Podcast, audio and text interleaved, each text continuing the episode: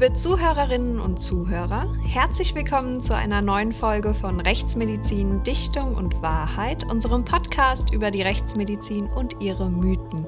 Mein Name ist Vanessa Nischig und auch in diesem Jahr sitzt mir wieder virtuell der Direktor des Rechtsmedizinischen Instituts in Frankfurt am Main gegenüber, Professor Marcel Fairhoff.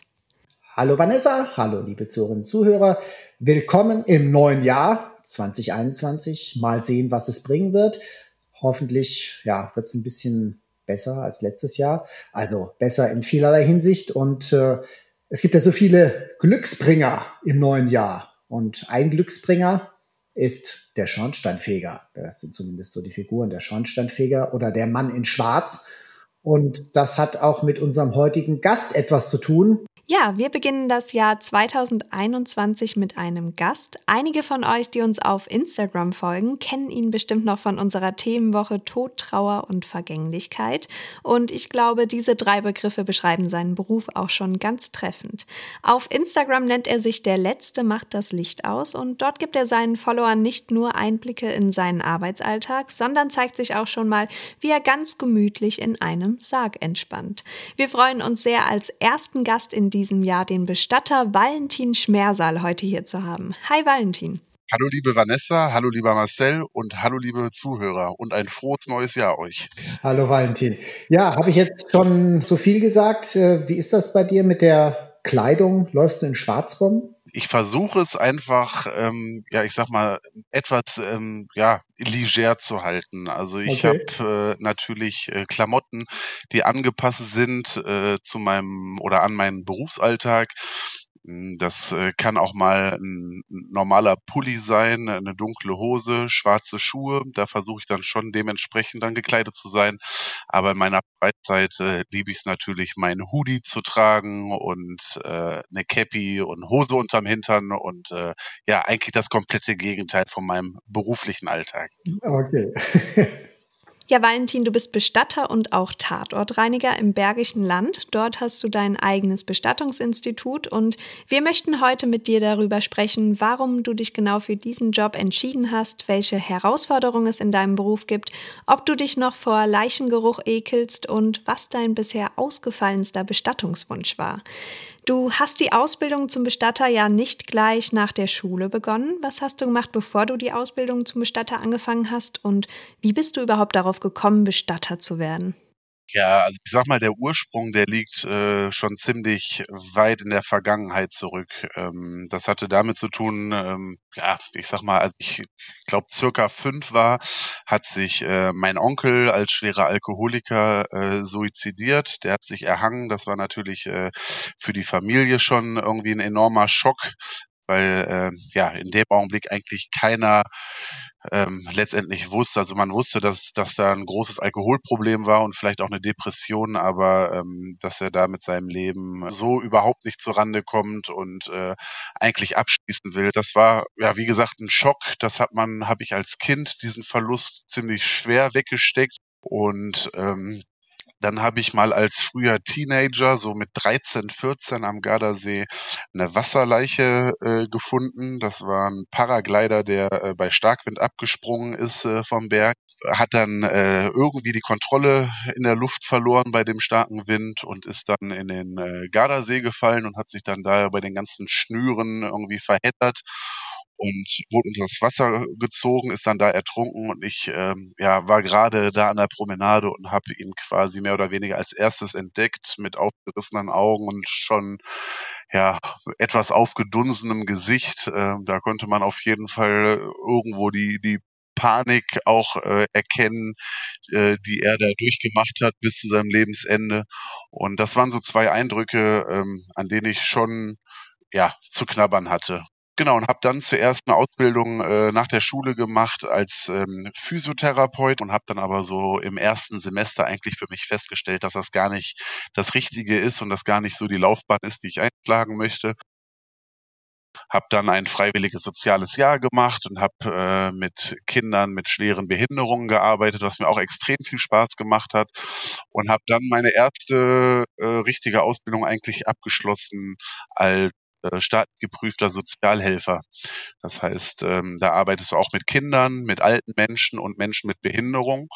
Und wenn du den äh, beruflichen Werdegang einschlägst, mit Menschen mit Behinderung und alten Menschen zu arbeiten, wirst du natürlich auch früher oder später mit dem Tod konfrontiert, beziehungsweise liegt es nah, mit dem Tod konfrontiert zu werden. Und ähm, ja, ich wollte mich einfach durch meine Vergangenheit etwas mit dem Thema auseinandersetzen, um auch die, einfach dieses Thema für mich ein bisschen aufzuarbeiten und habe ähm, zwei Praktika gemacht in einer Hospiz, die mich da wirklich total entspannt und easy an diese ganze Thematik rangeführt haben. Und ähm, die hatten mir freigestellt, wenn du willst, dann guckst du nur mal durchs Schlüsselloch mit der Gewissheit, dass dahinter eine verstorbene Person liegt. Oder wenn du dich bereit fühlst, dann kommst du mit rein, dann kannst du auch mal anfassen. Wenn du willst, dann kannst du auch mit ankleiden oder mit waschen.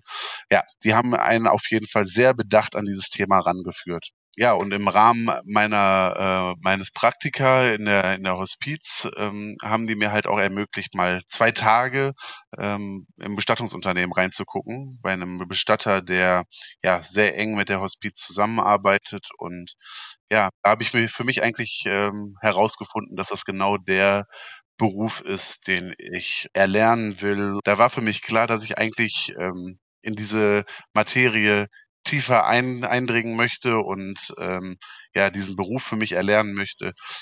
Ja, da, da sieht man, wie wichtig die Praktika sind ne, in den verschiedenen Berufsausbildungen. Bei mir ist ja auch letztlich so, dass die Praktika-Formulaturen mich zu dem Fach gebracht haben, was ich gemacht habe. Also anders kriegt man es ja gar nicht mit. Also kann man sagen, dass sich dein doch eher gestörtes Verhältnis zum Tod gerade durch diese Erfahrungen aus deiner Kindheit letztlich aber zu deiner Passion entwickelt hat. Ja, also äh, es ist auf jeden Fall eine Passion geworden, weil ähm, ich glaube, man kann nicht mehr aufblühen in einem Beruf, wie ich es tue, für mich äh, in dem Team, in dem ich, äh, mit dem ich zusammenarbeite, mein Team. Äh, wir sind alle perfekt aufeinander eingestellt. Ja, wir sind natürlich auch jeden Tag oder nahezu jeden Tag mit Schicksalsschlägen, zum Teil auch extrem Schicksalsschlägen konfrontiert.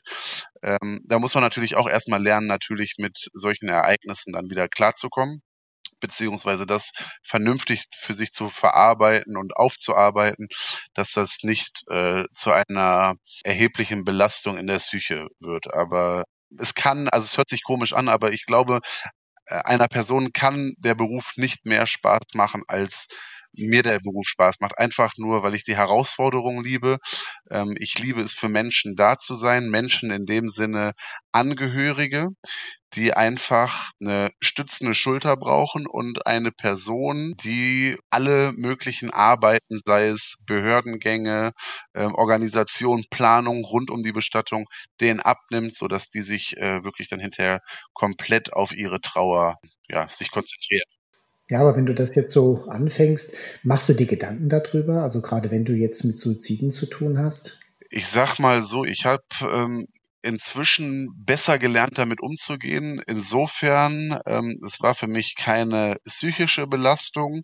Das Problem, was ich aber hatte, wo ich gemerkt habe, dass ich ähm, ja gewisse Informationen gar nicht äh, so nah an mich ranlassen möchte, ist, dass ich zwischendurch dann auch mal geguckt habe bei gewissen Personen, ja, ob die einen Facebook oder einen Instagram-Account haben. Da mal gucken. Und ähm, dann zu sehen, ich sage jetzt mal als Beispiel, gestern Abend noch gegessen und gepostet hat oder wie auch immer, oder was der gestern Abend noch mit äh, seiner Partnerin oder mit seinem Partner oder wie auch immer gemacht hat, ja, das hat mich dann schon irgendwie belastet, weil man da einfach dann auch zwischendurch Bilder gesehen hat, wo ich mir gedacht habe, das hätte ich mir jetzt auch sparen können, das äh, muss ich nicht machen, das war einfach nur eine reine Neugierde und ähm, ja, das habe ich eigentlich komplett abgeschaltet, so dass ich, hm. ich möchte eigentlich kaum Informationen rund um das Sterben von der Person wissen. Ich möchte wissen, ist sie infektiös ansteckend, wo ich mich vor schützen kann oder muss? Oder gibt es andere Sachen, ähm, die ich vielleicht berücksichtigen muss in meiner, in meinem Handwerk? Oder kann ich das quasi für mich einfach so beruhen lassen und äh, mich auf die Arbeit mit den Angehörigen und äh, mit dem Sterbefall konzentrieren? Wird man denn im Rahmen der Ausbildung darauf vorbereitet, psychisch mit diesen Anblicken und mit diesen Eindrücken klarzukommen, für sich selbst da einen gesunden Weg zu finden, um das Ganze zu verarbeiten, was man da tagtäglich sieht? Ich meine, du siehst ja nicht immer ganz klischeehaft die 80-jährige Oma, die ganz friedlich eingeschlafen ist, sondern ihr müsst ja auch teilweise ja, stark fäulnisveränderte Leichen abholen oder Suizidenten oder Unfallopfer zum Beispiel. Man lernt natürlich alles rund um das Thema. Die Bestattungsschule, das Ausbildungszentrum in Münnerstadt die arbeiten da auch mit Bestattungsunternehmen zusammen. Äh, das heißt, dass man da auch wirklich die hygienische Versorgung an, an Sterbefällen äh, praktizieren kann. Man sieht schon viel, ja. Ähm, ich würde aber sagen, jetzt nur in der Ausbildung sieht man eigentlich mehr oder weniger die Normalo-Fälle ich sag jetzt mal, die ähm, Oma oder der Opa aus dem Altenheim oder aus dem Krankenhaus nach langer Krankheit. Ich glaube, um richtig, ja, da auch diese ganzen heftigen Eindrücke äh, zu erleben und zu sehen, da muss man schon in Betrieben äh, arbeiten oder die Ausbildung machen, die dann auch vielleicht für die Polizei fahren oder ja, die außergewöhnlicheren Fälle haben. Das Glück hatte ich, Glück oder Pech, weiß ich nicht, wie man das jetzt nennen will. Aber ähm, genau, in dem Betrieb, wo ich meine Ausbildung gemacht habe, die äh, haben mit der Polizei zusammengearbeitet und ähm, ja, konnte mich deshalb diesbezüglich da ganz gut äh, mit den Eindrücken vertraut machen. Zur Folgende, Sommer ist unsere Zeit. Ja, man wartet nicht drauf, aber man ist natürlich immer gespannt, wann es wieder anfängt mit den ersten Fäulniszeichen, die über Tage, Wochen, Monate oder auch mal ein halbes, dreiviertel Jahr unentdeckt in der Wohnung liegen. Das ist mir sowieso bis heute noch ein absolutes ähm, Rätsel, wie solche Geschichten passieren, weil der Geruch, der ist einfach, das, das ist nicht, äh, ja, also das kann, den kann man nicht vergleichen. Jeder, der sagt, äh, Verwesung riecht äh, süß-säuerlich, ähm, keine Ahnung, den würde ich mal wahrscheinlich zum, Na zum Nasen, Hals-Nasen-Ohrenarzt schicken. Ähm, Nein, also das ist ein Geruch, den kann man mit nichts anderem vergleichen. Der beißt in der Nase. Man muss damit lernen, umzugehen. Ähm, ja, Learning by Doing und genau, aber das sind so diese Eindrücke. Im Sommer haben wir sehr viele Fäulnis, äh, Madenleichen, die wir dann aus Wohnungen bergen müssen. Und ja, und sonst zählt zu unserem beruflichen Alltag wie du schon sagst, nicht nur die Omi oder der Opi, der aus dem Altenheim ab oder die aus dem Altenheim abgeholt werden, sondern einfach dann auch ja die ganze Polizeiarbeit ähm, und da ja, fällt eigentlich alles von nicht natürlich oder ungeklärten Todesursachen drunter. Ja, aber du hast dann, äh, also du hast ja erst diese Sozialausbildung dann fertig gemacht. Dann bist du direkt zum Bestatter gegangen oder wie war das? Ja, nach der Ausbildung habe ich dann erstmal quasi die Luft geschnuppert in äh, zwei unterschiedlichen Betrieben, um mich da auch einfach mal mit dem Berufsbild nach der Ausbildung nochmal ein bisschen vertrauter zu machen und habe dann eigentlich, ähm, ja, ich sag mal so nach den ersten drei, dreieinhalb Jahren Berufserfahrung für mich äh, ja den Entschluss geschaffen, dass ich meine Interessen vertreten möchte, das anbieten möchte, was ich schön finde, äh, mit dem Thema umzugehen und habe dann eine äh, 2013 eine Firma gegründet, für die komplette Dienstleistung im Bestattungsgewerbe. Das heißt, ähm, wir werden von Bestattungsunternehmen gebucht für die Überführung im In- und Ausland. Die rufen uns an und sagen zum Beispiel, ja, wir haben einen Sterbefall an der Stelle XY. Das ist ein Krankenhaus, Altenheim, Hospiz oder auch vielleicht äh, häufig ein Haussterbefall. Und wir fahren dann mit einem neutralen Fahrzeug, sprich mit einem Leichenwagen, wie man ihn auch kennt, ein Transporter, im Namen des Bestatters raus. Das heißt, der Kunde, der uns äh, entgegennimmt, der Angehörige, der weiß gar nicht, dass wir in dem Sinne ein Subunternehmen sind, sondern geht davon aus, dass wir von dem Bestattungsunternehmen sind. Spart für das äh, Bestattungsunternehmen Fahrzeuge, Materialien, Mitarbeiter, ist eine enorme Zeitentlastung. Wir machen die komplette Überführung und haben uns dann hinterher ein bisschen noch spezialisiert auf Tatortreinigung, Leichenfundortreinigung, Entrümpelung, äh, Messi-Wohnungen und ähm, ja, quasi auch alles, was hinter den Kulissen von Bestattungsunternehmen, zum Beispiel die Urlaubsvertretung. Ah. Wir können eine Rufumleitung machen auf ein separates Handy. Wir machen die Trauergespräche mit den Angehörigen. Ähm, ja, machen die ganze Planung und Organisation der Beisetzung bis hinterher zur Trauerfeier und nehmen quasi den Bestattern alle Arbeit ab, die sie gerne abgeben möchten, ohne mit denen im Wettbewerb zu stehen. Okay, also musst du dann doch eigentlich alles machen. Ja, also nur im, im Standard organisierst du keine Beerdigung, aber letztlich in der Vertretung dann schon. Genau. Normalerweise, ich sag mal, die Norm ist, äh, wir planen keine ähm, Bestattungen mit dieser Firma. Ich habe ähm, jetzt im April noch ein Bestattungsunternehmen gegründet, äh, aber etwas weiter weg. Aber das ist ja schon wahnsinnig vielseitig, hört sich äh, wirklich interessant an. Aber letztlich muss man natürlich sagen, über den rein Dienstleister hinaus hast natürlich noch ganz andere Aufgaben. Und da kommt sicherlich diese Sozialausbildung am Anfang dir mehr als zugute.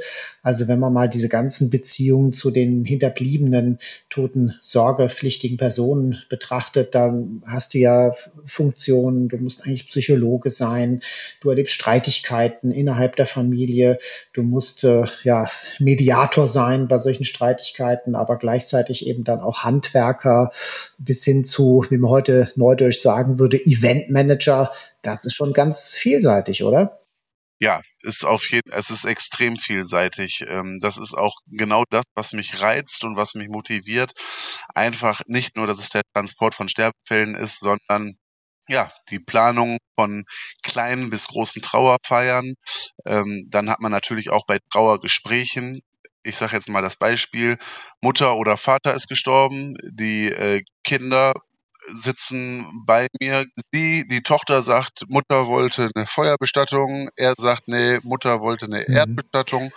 Dann sitzt man natürlich zwischen zwei Fronten, äh, wo man nicht ähm, sagen kann, ja, ich würde jetzt aber dies und das machen, sondern dann versucht man einfach auch so einen Termin äh, auf einen anderen Tag zu legen, um da einfach vielleicht die Entscheidung in der Familie einfach den zu überlassen und äh, nicht damit involviert zu werden. Weil für irgendeinen der beiden ist man dann der Buhmann und ähm, genau, zwischen diesen Fronten möchte man nicht stehen. Aber sonst ist es so vielseitig, man ist, wie du schon sagst, man ist irgendwo ein Eventmanager, man plant kleine bis riesige, bis große Trauerfeiern oder auch mal riesige Trauerfeiern.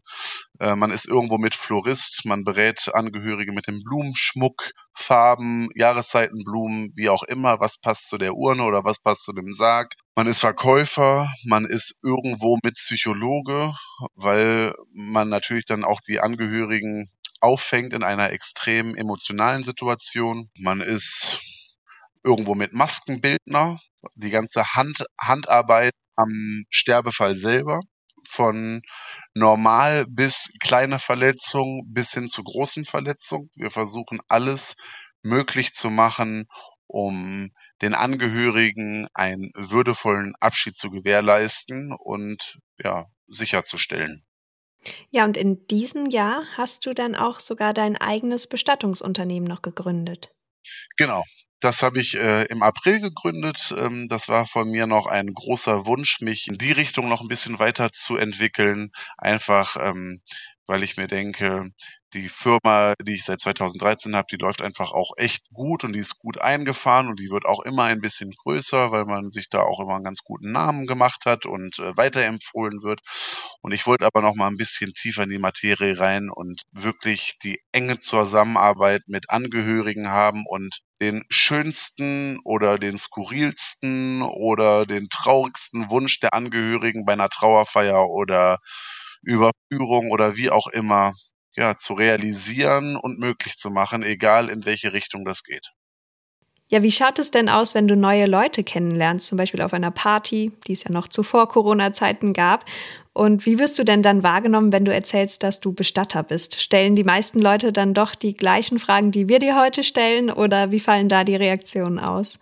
Ja, also ich würde sagen, es geht schon ziemlich in diese Richtung. Ähm, ich versuche das immer so ein bisschen für mich zu vermeiden, zu äußern, was ich beruflich mache, weil äh, sobald ich das äußere, habe ich, ähm, ja, ich sage jetzt mal leider, die komplette Aufmerksamkeit eigentlich nahezu das über den ganzen Abend nur auf mich gezogen. Da kommen dann natürlich Fragen, die witzigste Frage, hast du schon mal einen Toten gesehen? Oh. Wo ich mir denke, nein, ich sitze äh, nur im Büro und suche nur Särge und Uhren raus, habe aber noch nie einen Sterbefall gesehen. Dann mhm. kommen natürlich so Fragen wie, ja, was war denn das Heftigste oder ähm, wie viele äh, Leiden hast du am Tag oder fährst du am Tag? Also so, man zieht die Aufmerksamkeit, ziehe ich äh, komplett auf mich. Da ist eigentlich nichts mehr interessant, egal was andere machen, das ist äh, ja ein Thema, was unglaublich reizt.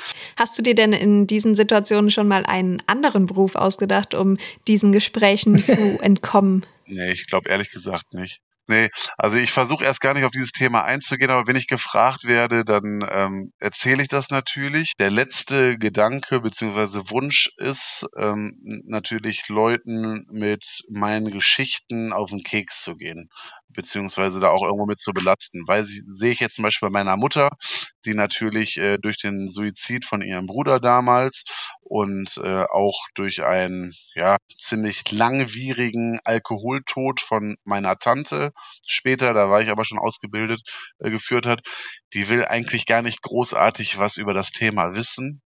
Äh, die ich finde das schön, dass das alles so funktioniert und äh, dass man sich da jetzt dann auch so entwickelt hat. Aber da weiß ich einfach, ja, das ist auch in Ordnung, wenn ich dann ihren, am Sonntags äh, nicht die großartigen Geschichten der Woche erzähle. Sei denn, sie fragt da mal nach, dann erzählt man das natürlich gerne. Ähm, genau. Aber ähm, sonst versuche ich da gar nicht großartig die großen Stories rauszuhauen, sei denn, ich werde gefragt, dann freue ich mich natürlich auch darüber zu erzählen. Ja, ich glaube, Marcel, du kennst die Situation auch, oder? Ja, ja, das ist äh, genau, deswegen halte ich mich da auch eher zurück und versuche auch nicht mal zu sagen Arzt oder so und habe wieder andere Probleme, dann kommt jeder mit seinen Krankheiten. Also und was ich natürlich dann auch oft höre, die Gerüche. Wie hältst du das denn aus? Und ja, wie ist es äh, für dich, Valentin, mit den Gerüchen? Du hast es ja eben schon mal so angerissen. Hast du dich dran gewöhnt? Und dann natürlich, was mir immer gefragt wird, was wir ja auch mal hier als, als Frage hatten, mit der Minzpaste, reibst du dir da was unter die Nase? Bist du sowas schon gefragt worden? Ja, ähm, auch ein schwieriges Thema. Ich bin so eine Person, ich ähm, muss den Geruch für mich wahrnehmen. Ich habe gelernt, je intensiver ich durch die Nase atme, habe ich mich auch relativ schnell in Anführungszeichen an den Geruch gewöhnt. Ähm, damit meine ich, dass der für mich in dem Augenblick auszuhalten ist, dieser Geruch. Ähm, durch den Mund atmen geht auch, dann schmeckt man zwar das, was man sonst riechen würde, ob das jetzt großartig angenehmer ist. Man weiß es nicht. Äh, nee, wage ich zu bezweifeln. Ähm, ja, also Chinaöl haben wir haben wir jetzt auch bei uns äh, auf den Fahrzeugen ähm, für die Mitarbeiter, die noch die gewisse Minz ähm, und äh, Note äh, dabei haben möchten. Ja, wie war der Erfolg? der Erfolg ähm, ist auf jeden Fall, dass der Geruch etwas frischer ist, aber man ihn auf jeden Fall mit dem Tigerbalm oder mit dem Japanöl nicht übertünchen kann. Und ähm, ja, da habe ich auch so die für mich die Erfahrung gemacht, egal was für eine Maske, ähm, egal was für ein Öl, man kriegt es nicht weg, selbst wenn man es annähernd irgendwie wegkriegt, kommst du raus, dann riechen deine Klamotten danach, dann hast du den Geruch auch wieder in der Nase. Vielleicht nicht so intensiv wie äh, beim Sterbeort, aber ähm, ja, also mit, mit so diesen ganzen Ölgeschichten oder Pasten unter der Nase, habe ich für mich jetzt nicht das positive Ergebnis rausgezogen, dass ich gesagt habe, Mensch, das äh, ist die Lösung und damit kann man alles übertünchen. Lieber wahrnehmen, weil man weiß ja, was man macht und ähm, ja, genauso ist quasi ähnlich für mich der Vergleich wie das Tätowieren. Ich bin auch ein totaler Fan von Tattoos, gerade auch bei mir. Jedes Mal, wenn ich auf dem Stuhl sitze, denke ich, warum bist du eigentlich so ein Vollidiot? Ich bin die größte es tut mir einfach immer wieder weh. Und äh, man macht es trotzdem immer wieder. Und so ist das für mich dann auch mit Gerüchen. Ich muss den Geruch wahrnehmen. In dem Augenblick denke ich mir, boah, okay, das ist jetzt schon intensiv und schon heftig. Aber ähm, ja, ja, also bei euch Bestattern ist die äh, Minzpaste also ein, ein gutes Hilfsmittel für den einen oder anderen, der es irgendwie damit ausprobieren möchte, während in der Rechtsmedizin die Gerüche ja auch ausschlaggebend sind. Hm. Wir wollen ja riechen. Und ja sogar so, dass äh, die Gerüche viel verraten. Und wenn man erstmal das übertüncht, das, den Eigengeruchssinn, und wenn andere das unter die Nase schmieren, dann haben wir ja auch einen Zusatzgeruch, der da nicht hingehört. Ne? Natürlich hast du deine gewisse Routine entwickelt und bist abgehärtet, aber gibt es denn noch irgendetwas, was du gar nicht ertragen kannst an Gerüchen oder Anblicken, wo du wirklich sagst, da sind meine Grenzen erreicht? ich sag mal, ich mache alles, aber sobald ich etwas habe, was mit Erbrochenem zu tun hat, bin ich derjenige, der sich äh, extrem darüber freut, wenn einer meiner Mitarbeiter diesen Part übernimmt, ähm, weil der Geruch und die Substanz von Magensäure, naja, da kann ich nichts mit anfangen. Das, also ich sag mal, auch Fäulnisflüssigkeit, die austritt, die kann ja auch mal von der Konsistenz eher matschiger sein. Na, also jetzt diese Fettgewebe oder, oder ja, wie auch immer, kann das von der Konsistenz anders sein. Aber Erbrochenes, sobald ich das ähm, in Verbindung Mund-Magenbereich bringe, also das war, das war noch nie ein Fable. Die ähm, Zuhörer ähm, haben jetzt ein gutes Kopfkino. ja, bestimmt. Also so mit äh, Fäkalien und Urin habe ich überhaupt gar kein Problem. Ich habe mit Blut und Verwesung überhaupt kein Problem. Aber dieses Erbrochene, da ist es für mich dann das süß-säuerliche da komme ich nicht mit zurecht. Früher schon, das war schon bei Partys, Freunde, die sich über den Durst getrunken haben, die, äh, da habe ich geguckt, dass die in einer stabilen Seitenlage liegen. war nicht der Typ, der die Haare gehalten hat. Ähm, ja, die waren immer auf sich alleine gestellt und ich musste dann direkt das äh, Weite suchen, weil äh, ich direkt mitgewirkt habe. Das ist so ein Reflex, da, da kann ich nicht mit umgehen. Das glaube ich, kann ich sehr gut nachvollziehen. Ja, es sind so viele Gerüche, die kommen. Also meine erste wirklich faule Leiche habe ich damals in Kiel gesehen und auch dieser Sektionssaal hatte so einen eigenartigen Geruch per se. Ja, und irgendwie habe ich festgestellt, jede Leiche riecht eigentlich anders. Es gibt so gewisse Gerüche, die kommen dann wieder und äh, ja, ob eine Leiche jetzt eher trockener liegt, eher feuchter liegt und andere Gerüche, die sind so individuell, dass man eigentlich sagen muss, ja, hat man einmal gerochen und dann nie wieder so in dieser Ausprägung. Also für mich ist es eher so ein, so ein Phänomen, dieser Geruch. Ne? Nicht, dass einfach sagt, okay, das ist jetzt, das ist jetzt eklig oder das ist jetzt irgendwie heftig, sondern ja, irgendwo ist dann so eine gewisse Neugier da. Wie riecht jetzt der Verstorbene, wie riecht der andere? Aber okay, das ist auch eine Form, damit umzugehen, sicherlich. Ja, aber einfach mal so für uns, äh, kannst du ungefähr mal sagen, wie sieht dein grober Arbeitsablauf aus? Also wenn du jetzt zu einem Verstorbenen gerufen wirst, jetzt in dieser Form als, als Bestatter dann, wie geht's dann weiter nach der Abholung? Wir haben die Abholung und ähm, danach fängt natürlich die ganze Organisation und Planung an, ähm, ja, für den Ablauf der Trauerfeier, die Organisation und alles, was dazugehört. Und ähm, ja, jetzt einfach gerade in dieser ganzen Phase, in der ganzen Zeit seit der ersten Welle ist das äh, Corona-bedingt mit den ganzen Sterbefällen. Es wird einfach immer mehr, es wird immer heftiger. Dann auch durch die Gespräche mit den Angehörigen ist es einfach auch unfassbar schlimm, wenn man das mitkriegt, dass einfach jetzt Personen im Heim, Altenheim, Hospiz, äh, Krankenhaus oder wie auch immer irgendwo sind, ausgesondert von den Angehörigen, keine Möglichkeit haben auf einen persönlichen Kontakt, keinen Besuch mehr empfangen dürfen und ähm, ja, viele zum Sterben einfach, ja, ich sage jetzt mal verschlossen, weggeschlossen werden. Das finde ich einfach extrem heftig, da was wir auch zwischendurch da mitkriegen. Das ist schon teilweise ultra traurig, äh, das mitzukriegen, was da gerade abgeht und natürlich auch arbeitsbedingt und Gefahren, den, äh, denen wir uns aussetzen müssen, ist natürlich auch extrem enorm. Also gehen dir einige Situationen trotz deiner Professionalität und der jahrelangen Erfahrung, die du mittlerweile hast, dennoch sehr nah, beziehungsweise bist du emotional auch bei der Sache? Wie ja vorhin schon gesagt, bin ich auch nur Mensch. Und ähm, wenn ich mir jetzt vorstelle, meine Mutter mit ja einem etwas äh, gehobeneren Alter wird jetzt aussortiert in eine Pflegestation. Ich habe keine Möglichkeit, zu ihr zu fahren, sie zu pflegen oder sie nur zu besuchen, sondern bin gezwungen über über äh, ein Tablet oder über Smartphone mit ihr ähm, Kontakt aufzunehmen über Video oder wie auch immer, boah, das finde ich schon heftig. Also mhm. vor allem, ich will da nicht tauschen und da ist natürlich, ja, also wenn man sich natürlich diesen, diesen Vergleich dann macht, wie, wie sehe ich das oder wie stehe ich dazu, beziehungsweise wie nehme ich das auf? Ich würde mich schon als sehr sehr feinfühlig ähm, einschätzen, mhm. trotz der Eindrücke, die ich habe. Aber ähm, doch, das finde ich schon traurig. Ja, das sind schon, das sind schon krasse Themen im Moment sowieso. Und äh, kommen wir einfach mal zu was äh, vielleicht heitererem, wenn man so möchte. Was ich mir mal vorgestellt habe, ich habe die Erfahrung selbst noch nicht gemacht, aber wie ist das eigentlich, wenn man mit so einem Leichenwagen fährt? Man weiß, da hinten eine Leiche drin. Wie ist das vom Gefühl her? Oder ist das ganz normal oder war das am Anfang für dich komisch, jetzt nicht mehr?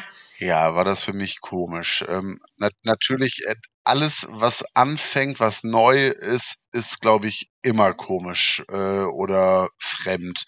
Ähm, jetzt inzwischen, ja, um es jetzt mal auf meiner Sprache oder auf unserer Sprache auszurücken, es ist einfach total geil. Es ist einfach, keine Ahnung, es ist, ist geil im Sinne von, es ist mhm. ein schönes Auto. Ich liebe meine Fahrzeuge.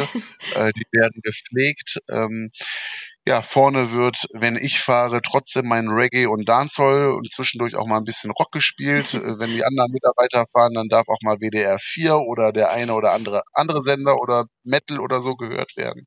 Also es ist nicht so, dass wir da jetzt mit einer Hakennase, mit einem Zylinder oder einem äh, schwarzen Mantel äh, sitzen, Trauermine ziehen und nicht miteinander sprechen. Ich glaube, das ist äh, zu 100 Prozent das komplette Gegenteil. Äh, wir haben es kann sich ja auch niemand mehr beschweren, der hinten liegt, über den Musikgeschmack zum Beispiel. Hey, machen, also es ist jetzt nicht so, dass wir da jetzt mit Fenster auf und grölender Mucke äh, laut durch die Straßen fahren. Aber es wäre auch gelogen, wenn ich sage, wir hätten nicht Spaß bei der Arbeit, einfach weil wir uns als Team super verstehen. Wir ergänzen uns total gut. Und ähm, ja, das ist Job, Beruf und man lernt damit umzugehen und wir haben einen Riesenspaß und ähm, ja, lieben unseren Beruf. Das ist sehr schön. Bist du schon mal von der Polizei angehalten worden? Bin ich schon mal von der Polizei angehalten worden? Also eine Situation ja, ja, da bin ich aber nicht selber gefahren, sondern mein Mitarbeiter. Das war bei einem Nachteinsatz, wo wir auf dem Weg waren zu einem Altenheim, um einen Sterbefall abzuholen. Und sonst ähm, eigentlich nur mal zwischendurch äh, spaßeshalber von unserer Polizei, äh, mit denen wir enge, eng zusammenarbeiten, ähm, ja, um mal kurz Hallo zu sagen oder um mal kurz einen Schrecken einzujagen oder ja, wie auch immer. Also so Situationen gibt es auch, aber ich sag mal, zu 98 Prozent habe ich es eigentlich auch noch nie mitbekommen, dass ein Leichenwagen großartig angehalten wird. Ähm, nee. Also da muss schon irgendwas schieflaufen, ein Rotverstoß oder zu schnell oder wie auch immer, dann bestimmt, aber ich glaube nicht äh, ohne Grund. Okay, Okay. War das immer so ein Märchen, dass man, ah, da kannst du auch betrunken fahren, du wirst eh nicht angehalten im Leichenwagen oder so, ne?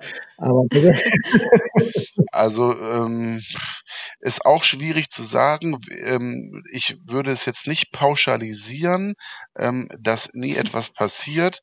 Ähm, ja, ich will da jetzt auch gar keine Tipps für andere geben, die in der Branche arbeiten. Ja, hör mal, ihr könnt total besoffen Auto fahren, da passiert nichts. Nee, nee, ähm, natürlich don't drink and drive oder nichts, auch nichts anderes. Ähm, aber ähm, ja, ich glaube schon, dass die Wahrscheinlichkeit sehr gering ist, ähm, da aufzufallen. Einfach, ich glaube, weil ja Polizisten in dem Augenblick, wenn sie keinen triftigen Grund haben, ja, also ich sag mal, was wollen die in dem Augenblick groß machen? Okay. Mal vielleicht hinten ins Fahrzeug gucken oder Papiere kurz überprüfen, haben wir jetzt einen Totenschein mit dabei oder wie auch immer. Ähm, ja, also, aber ich glaube, ähm, es ist eher selten, dass man rausgezogen wird. Aber sind dir denn schon mal bei diesen Fahrten diese Horrorfilm-Gedanken gekommen, dass die kalte Hand von hinten kommt oder dass sich doch noch irgendetwas bewegen könnte hinten? Nee, die kalte Hand von hinten, das äh, kann ja schon gar nicht passieren, weil wir eine, eine, eine Trennwand haben zum Laderaum. Deshalb ist die kalte Hand schon mal äh, ausgeschlossen. Ähm, nee, so Sorge hatte ich natürlich nicht. Natürlich äh, hat man auch mal von der einen oder anderen Horrorstory äh, gehört, ähm, wo eine Person wohl scheintot war, wo der Arzt in dem Augenblick vielleicht nicht auf die sicheren Todeszeichen geachtet hat, die dann hinterher nochmal aufgewacht ist. Das sind natürlich Ja, ne, so, so kleine Horrorgeschichten, die natürlich auch immer wieder mal erzählt werden oder wo man auch drüber gefragt wird. Ähm, nein, aber wenn wir jetzt Praktikanten äh, zum Beispiel mit an Bord haben, dann wird sich natürlich auch mal der Spaß zwischendurch erlaubt, wenn man äh, für sich herausgefunden hat, dass äh, derjenige ähm, empfänglich ist für diese Art von Humor, dass man dann vielleicht mal so leise und vorsichtig den Arm äh, hinter die Kopflehnen legt und dann mit dem Finger an die Rückwand klopft. Gemein. Um dann, äh, den ersten Augenblick mal abzuwarten, wie die Augen aufreißen und äh, der Kopf vielleicht nach hinten gerissen wird. Ähm, genau, das hat schon den einen oder anderen Lacher äh, herbeigerufen. Aber äh, nee, sonst hat man natürlich nicht großartig die Sorge, dass da noch irgendwas passiert. Ich glaube, auch Bestatter haben schon ihren eigenen Humor, oder? Würdest du das bestätigen? Auf jeden Fall. Also ich würde sagen, ich habe einen sehr schwarzen Humor oder wir haben einen sehr schwarzen Humor. Das ist ein Eigenschutz, ne? genauso wie in die Polizei, wie es Rettungsdienst, wie es die Feuerwehr auch hat. Es ist alles ein Eigenschutz, mhm. mit Situationen äh, besser umzugehen. Ein Ventil quasi vom Alltag. Absolut, aber nicht zu vergessen ist natürlich da dann auch, also es wird sich keinesfalls äh, über den Sterbefall lustig gemacht oder über die Angehörigen. Ähm, es ist dann Momentkomik, die dann einfach vielleicht auch mal witzig sein kann. Der pietätvolle Umgang ist für mich das A und O und äh, auch der würdevolle Umgang, äh, egal ob mit dem Sterbefall selber oder mit Angehörigen. Aber ja, das, den Spaß am, am Leben, am eigenen Leben und mit dem Miteinander, den darf man nicht verlieren. Der sollte nicht zu kurz kommen, genau. Hm. Ja, anderes Thema, vom Auto ein bisschen weg zur Bestattungsart. Äh, was würdest du sagen? Also ich persönlich habe so festgestellt, dass Feuerbestattungen deutlich zugenommen haben. Ich glaube, die Statistiken sprechen auch so klar dafür. Andere Bestattungen, Seebestattungen, hat man ja früher gar nichts von gehört. Wie ist bei dir so das Verhältnis? Das Verhältnis ähm, ist natürlich, da muss ich jetzt wieder ein bisschen aufdröseln zwischen den zwei Firmen. Ähm, letztendlich kriege ich ja mehr oder weniger mit, ähm, was bei mir im Bestattungsunternehmen jetzt gerade so abgeht, ähm, ten, Tendenz Erdbestattung oder Feuerbestattung, da kann ich auch äh, ja, deutlich sagen, Tendenz Feuerbestattung. Ähm, die Einäscherung, die wir in die Wege leiten mit der anderen Firma, ähm, für Bestattungsunternehmen, für die wir dann äh, die Einäscherung durchführen lassen. Also nicht selber machen, sondern zum Krematorium überführen.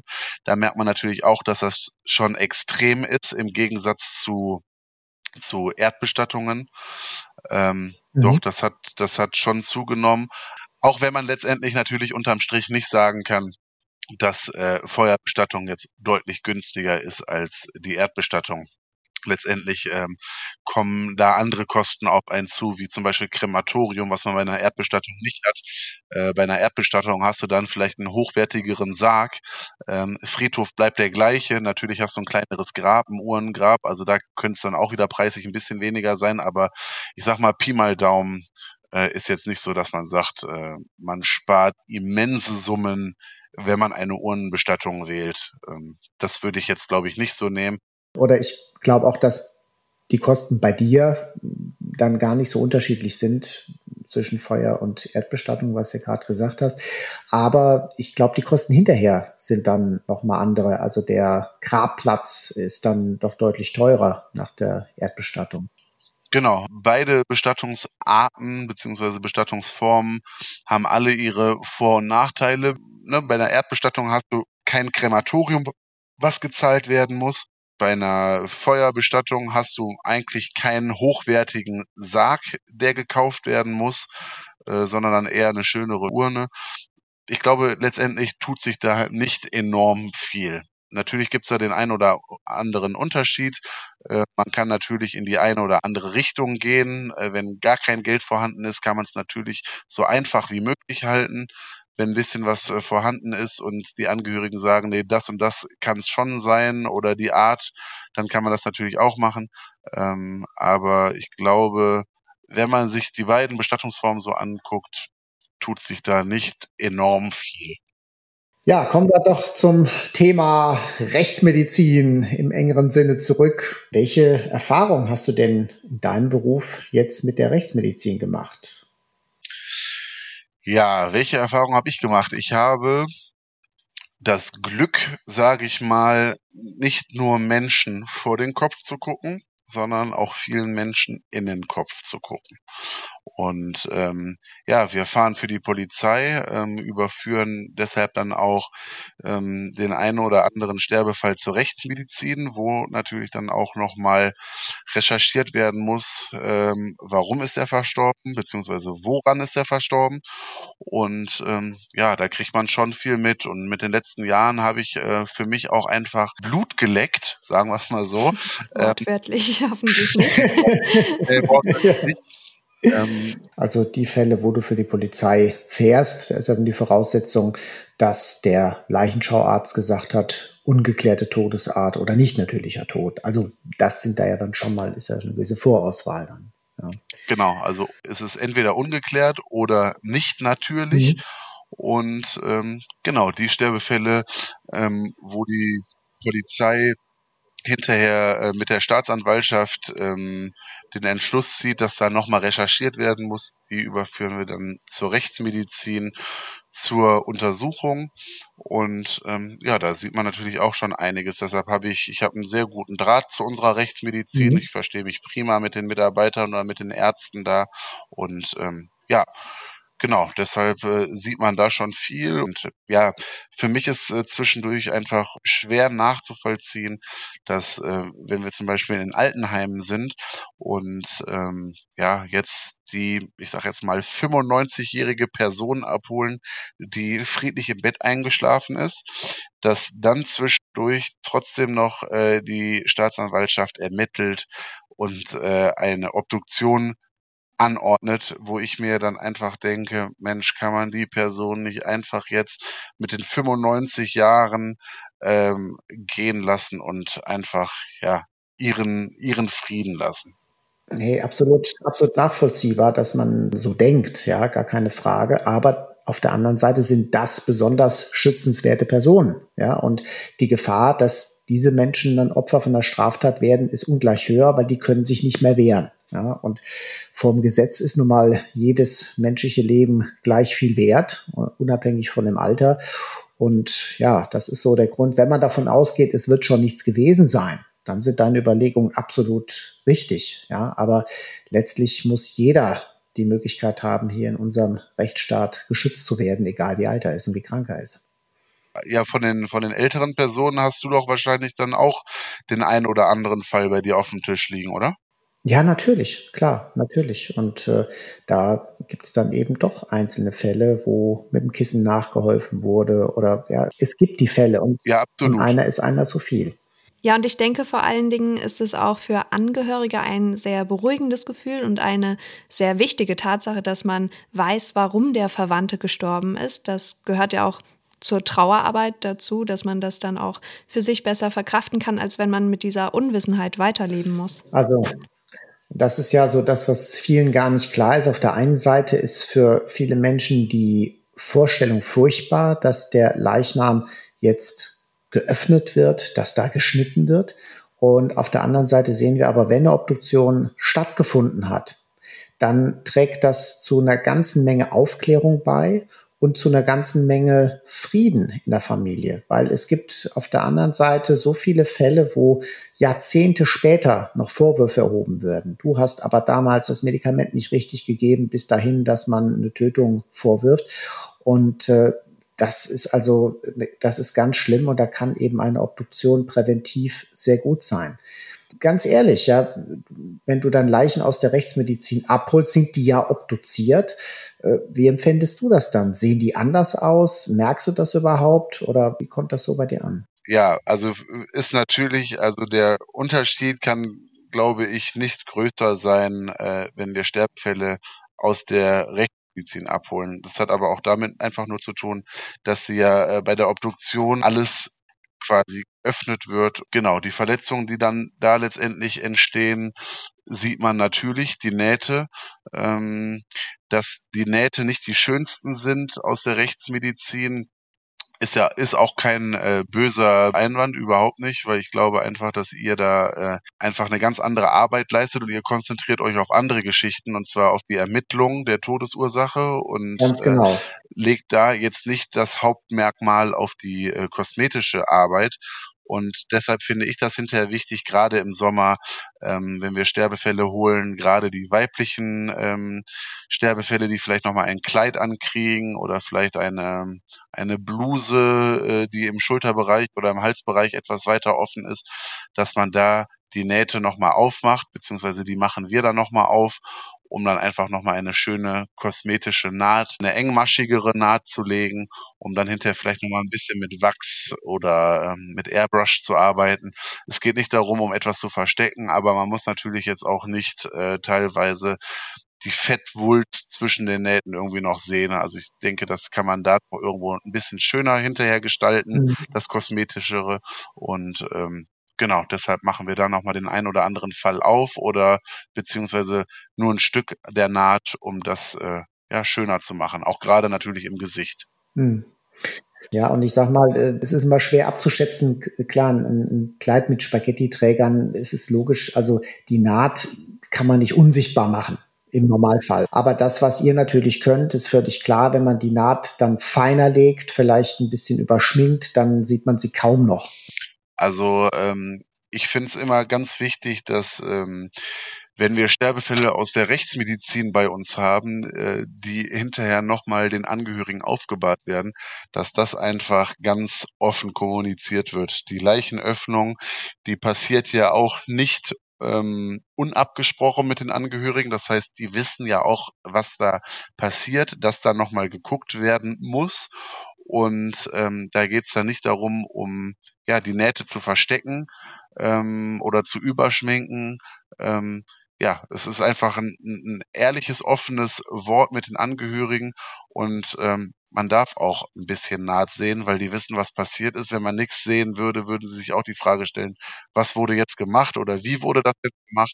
Und deshalb lasse ich auch ganz gerne nochmal so das eine oder andere Pflaster rausblitzen, dass man da auch einfach nochmal, ja, etwas sieht, ohne es verstecken zu wollen, genau.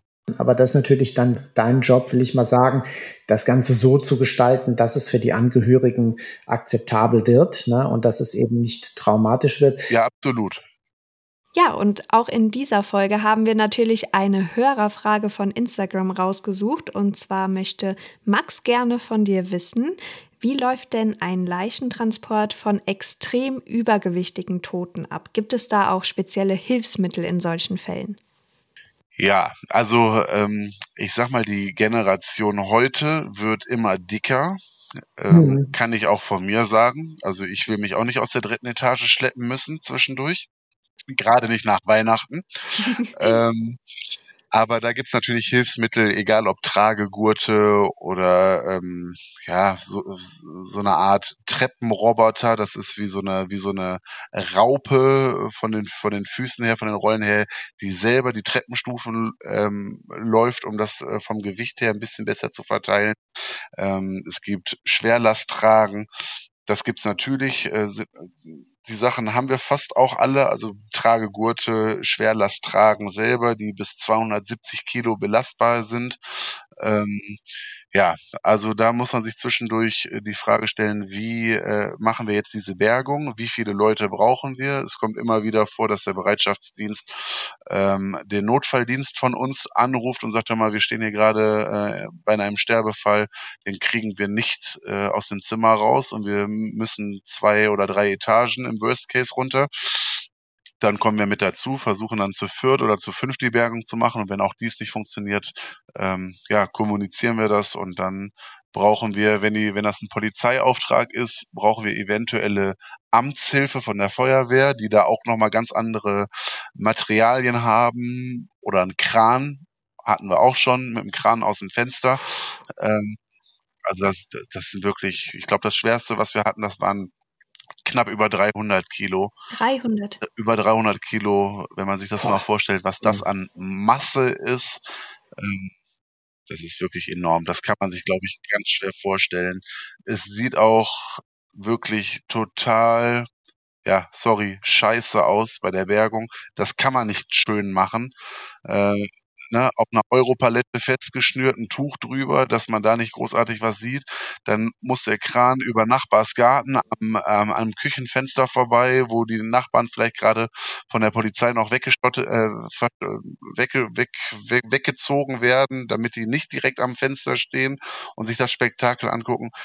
Also da gibt's einfach Situationen, wo ich mir denke, Mensch, ähm, wo ich mir auch hinterher häufig die Frage stelle, hätte man das vielleicht noch anders machen können? Nee, hätte man häufig nicht, weil das sind einfach Gewichtsklassen, wo man einfach ja am Rande der Kräfte ist oder auch am Rande der Möglichkeiten einer würdevollen, pietätvollen und schönen mhm. Abholung. Ja klar, das passt äh, natürlich nicht zur Stimmung oder zur Situation, weil es nun mal auch eine außergewöhnliche Situation nochmal obendrauf ist zu dieser traurigen Lage, den auch, die auch die Angehörigen da mitmachen. Aber es geht nun mal auch in diesen ja. Momenten nicht anders. Nee. Also ich, ich stelle mir das aber auch sehr, sehr unangenehm vor. Ja, Absolut. Wir versuchen es dann halt auch immer so schön wie möglich zu machen und wenn es nicht anders geht, versucht man dann natürlich, ähm, ich sag immer bei der Abholung, Angehörige, wenn die dabei sein wollen, natürlich immer gerne auch mithelfen, weil das auch für den Trauerprozess mhm. ganz wichtig ist. Und wenn da jemand gerne die Füße halten möchte beim Rüberheben auf die Trage oder in den Sarg oder auch vielleicht beim Waschen oder Schminken, das hatten wir auch schon etliche Male, finde ich es total schön. Ich äh, zwänge es keinem auf, aber sobald ja nur ansatzweise dieser Gedanke kommt, wäre es eventuell möglich, dass finde ich total schön und ich finde es total wichtig und äh, da soll jeder mitmachen. Aber wenn es jetzt äh, von der Berg, genau, und äh, wenn wir eine Bergung haben, sagen wir auch immer, wir haben nichts zu mhm. verstecken. Ist, die Angehörigen müssen nicht weggehen. Natürlich ist es ein befremdlicher äh, Eindruck, wenn wir einen Sterbefall vom Bett auf die Trage legen. Ähm, Gerade auch, wenn wir den jetzt äh, lagern müssen, unter die Achseln zum Beispiel zu, zu greifen und dann unter die äh, Beine, dass man dann mhm. quasi bei eins, zwei, drei und dann auf die Trage rüber zu heben. Ähm, es ist nichts, wo man sagt, furchtbar. Also wenn da jemand dabei sein möchte, wenn Mutti, Vati, Omi, Opi, wie auch immer abgeholt wird, natürlich, wir haben nichts zu verstecken. Aber wenn wir da natürlich jetzt extreme Gewichte haben, wo ich schon weiß, ja. das sieht einfach für einen Angehörigen, der einen ganz anderen Bezug zu dieser Person hat, sieht es einfach nicht schön aus. Versucht man das natürlich dann auch schon irgendwo zu vermitteln und die Angehörigen dann einfach zu bitten, ja, einfach in einen anderen Raum zu gehen und äh, Abstand zu nehmen, genau, und zu warten, bis wir mit der Bergung fertig sind. Mhm. Ja, was mich auch noch interessieren würde, was war denn der bisher ausgefallenste Bestattungswunsch, den du erfüllt hast, was die Gestaltung der Trauerfeier angeht, die Musik oder Grabbeigaben? Ja, also das ist auch ganz gemischt. Da fällt mir jetzt kein äh, spezieller Sterbefall ein, aber ich sag mal äh, von ACDC oder Rammstein bei der Trauerfeier bis hin zum geliebten Fußball-Trikot oder Fu äh, Fußball-Outfit, ähm, wie auch immer. Ähm, was hatten wir noch? Äh, wir hatten zum Beispiel, fand ich auch wirklich super stark. Ähm, der Sterbefall hat noch vorher geäußert, wenn es soweit ist, möchte ich gerne so viel Bier neben dem äh, Sarg stehen haben, dass oh. jeder, der reinkommt zur Abschiednahme, die Möglichkeit hat, mit mir ein letztes Bier müssen. Das fand ich einfach, das fand ich, ja, das fand ich super und wo ich auch gesagt habe, das, so will ich das für mich hinterher auch haben. Da soll eine Schnapsflasche stehen für jeden, die einen kurzen trinken wollen. Äh, da soll Bier stehen, äh, damit jeder nochmal irgendwie mit anstoßen kann oder vielleicht nochmal einen Schluck mit in den Sarg zu kippen. Das wäre mir persönlich auch egal, weil ich werde hinterher eingeäschert und dann darf ruhig die Decke mal ein bisschen nach Bier riechen, das ist also mir egal. Ähm, genau, solche Geschichten, Musikwünsche, genau, ACDC, Rammstein, solche Sachen. Gospelchor oder eine private Band, die gespielt hat. Ähm, dann äh, ein riesengroßer Motorradkorso von äh, von einem Motorradclub, äh, wo jemand verstorben ist, die alle am Gashahn gezogen haben, als der Sarg aus der Trauerhalle rausgezogen worden ist und äh, quasi der Sarg durch die Träger vom Motorradclub durch eine riesen Benzinwolke äh, gelaufen sind. Das war so die Vorstellung der Eltern und der, der Kumpels, dass ihm das so gefallen hätte, das waren schon, ja, aber es war Gänsehaut, ne? Das sind alles so Gänsehautmomente, wo man einfach denkt, auch wenn die Musik in der Trauerfeier, wo, wenn die Angehörigen sagen, hör mal, das, dieses Lied, das muss nicht leise gespielt werden, das kannst du ruhig richtig aufdrehen, wo dich dann schon der Pfarrer mit großen Augen anguckt, so von wegen, er hat sich jetzt da verstellt an der Anlage. Nein, das war so der Wunsch und es soll schon mit ordentlich Kavums aus dem Ding rauskommen. Und ähm, ja, ich denke mal, das sind so diese mhm. außergewöhnlichen, ausgefallenen Geschichten, die immer wieder mal auftreten und immer wieder ja, vorkommen. Mhm. Aber blöde Frage, hast du deine eigene Beerdigung eigentlich schon geplant?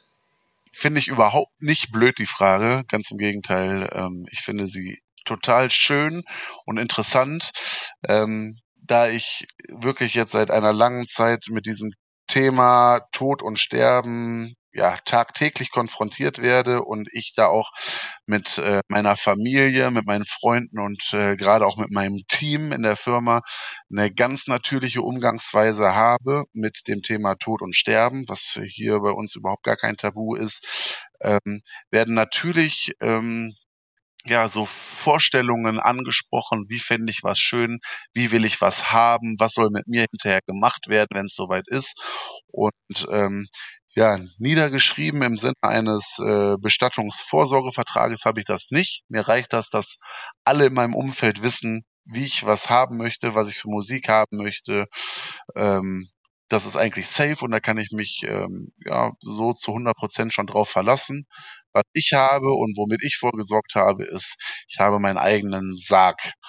Äh, ich habe bei einer deinen eigenen Sarg schon. Genau, ich habe bei einer äh, Bestattermesse habe ich mit einem Sarg gelieb, geliebäugelt, der aus einer Sargmanufaktur kam, der einfach äh, ganz anders aussieht als ein herkömmlicher Sarg ähm, sieht eher aus wie eine Kiste, kommt aber aus einer Sargmanufaktur, das heißt, er ist äh, halt handgearbeitet, ähm, der Verschluss oben ist ein ganz anderer.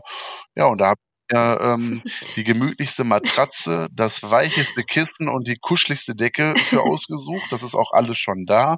Da legst du dich dann auch mal rein, oder was? Äh, hast schon Probe gelegen? Also ich habe zumindest Probe gelegen, um die Matratze mir auszusuchen. Die Matratze. Äh, Matratze? Das habe ich natürlich gemacht und ah, ja. ich habe den Sarg auch schon auf der einen oder anderen Halloween-Party mal aufgestellt, wo sich natürlich auch alle mal reinlegen konnten, um irgendwelche Fotos zu machen für die Party. Ähm, ich glaube, auf einer Halloween-Party. Das Highlight bestimmt. Genau. okay. Es ist sogar so weit gekommen, dass äh, einer besoffen im Sarg eingepennt ist und das war natürlich für uns alle das Nonplusultra.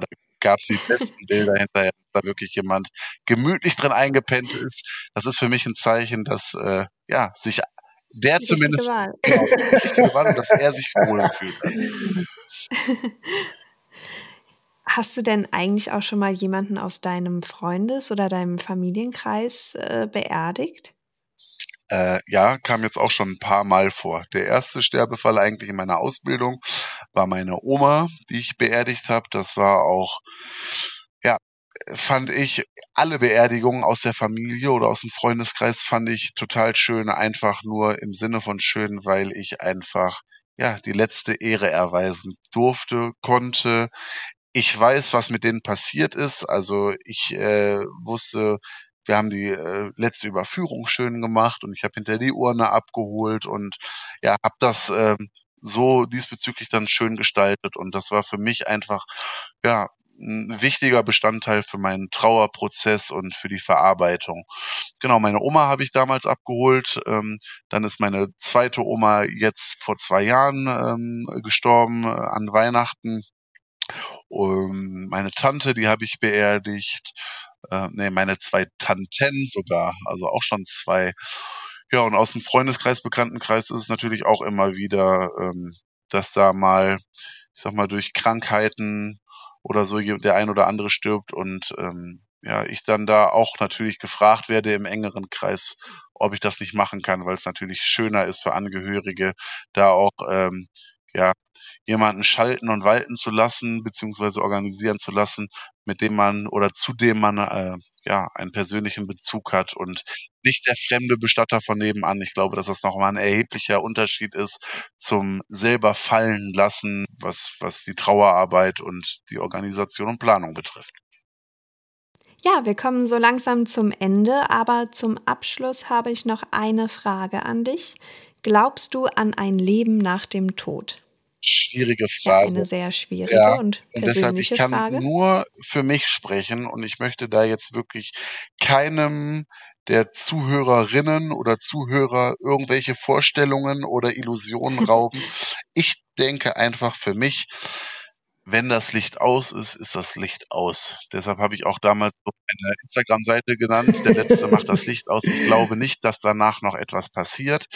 Natürlich bieten wir, egal ob äh, als Erdbestattung oder Feuerbestattung, bieten wir Organismen und Lebewesen äh, wieder Nährstoff und äh, ja oder in, bei einer Seebestattung äh, dann kleine Teilchen, die Fische wieder aufnehmen, um dann auch wieder weiter zu leben, wie auch immer.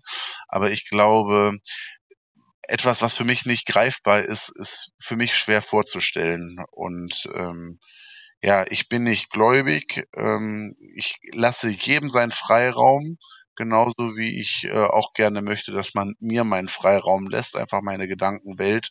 Und ähm, ja, ich glaube, um nochmal auf die Frage zurückzukommen, für mich gibt es, glaube ich, kein Leben nach dem Tod. Also ich glaube nicht an die Wiedergeburt oder ähm, ja, dass danach nochmal was passiert. Natürlich finde ich es schön, äh, Familie, Freunde da oben irgendwo wieder zu treffen, aber da stelle ich mir die Frage, ja, also da ist, da ist ja nichts. Da fehlt, fehlt Das ist schwer zu fassen, genau. kaum zu fassen. Ne, deshalb ähm, ist das immer ein schwieriges Thema und ähm, man kann da viel, viel drüber diskutieren. Ja, genau. deshalb finde ich es schön, wenn da jeder seine Gedanken zu hat und seine Vorstellungsweisen. Deshalb möchte ich da auch keinem irgendwie etwas nehmen oder rauben. Nur ich für mich glaube, danach war es das. Der letzte macht das Licht aus. Ja, das war doch ein gutes Schlusswort dieser Folge. Da gibt es einfach kein richtig oder falsch. Da muss jeder seinen eigenen Weg finden, um damit umzugehen, beziehungsweise hat jeder dabei seine eigene Ansicht und wo wir schon mal bei richtig oder falsch sind, natürlich lösen wir auch noch die Quizfrage aus unserer letzten Folge, aus unserem Weihnachtsspecial auf. Und zwar haben wir euch da gefragt, ob es Dichtung oder Wahrheit ist, dass auch der Weihnachtsmann mal ein Verbrechen begangen hat, also ob es einen kriminellen Weihnachtsmann gibt. So amüsant die Frage vielleicht klingen mag, so dramatisch ist aber tatsächlich der Fall, den wir meinen. Und zwar hat sich im Jahr 2008 in der Nähe von Los Angeles ein 45-jähriger Mann als Weihnachtsmann verkleidet und hat einen Amoklauf begangen. Er fuhr an Heiligabend zu einer Party und hat dort acht Menschen erschossen, bevor er sich dann letztlich auch selbst tötete nach der Tat.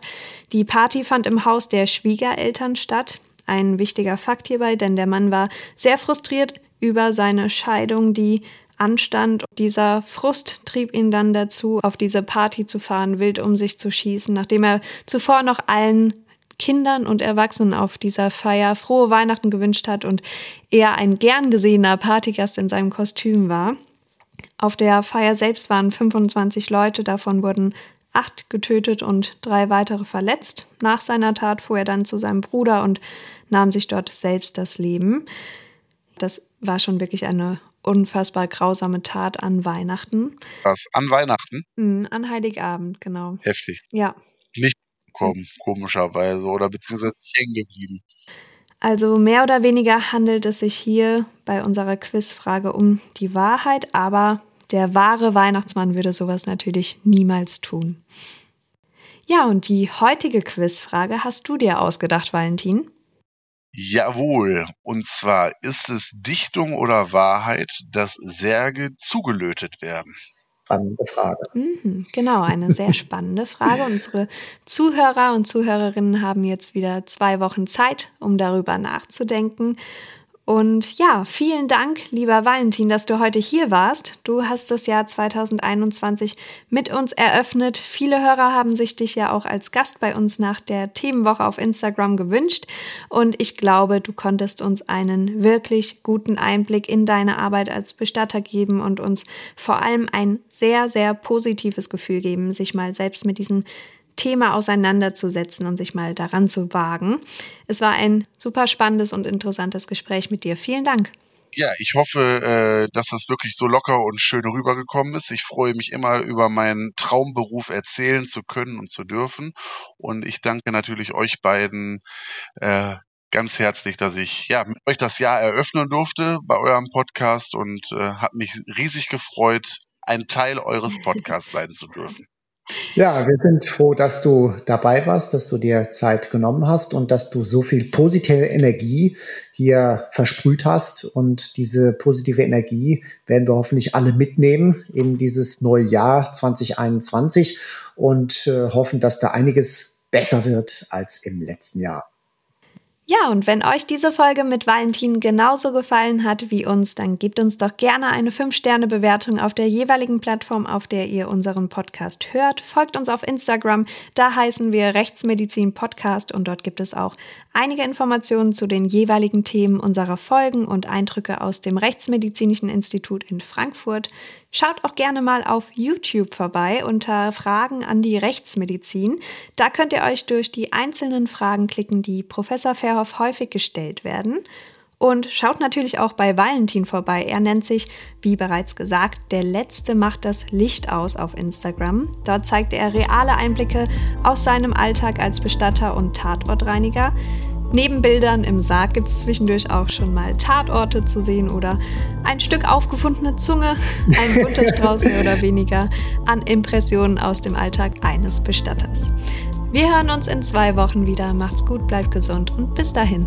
Bis bald. Tschüss. Ihr Lieben. Ciao.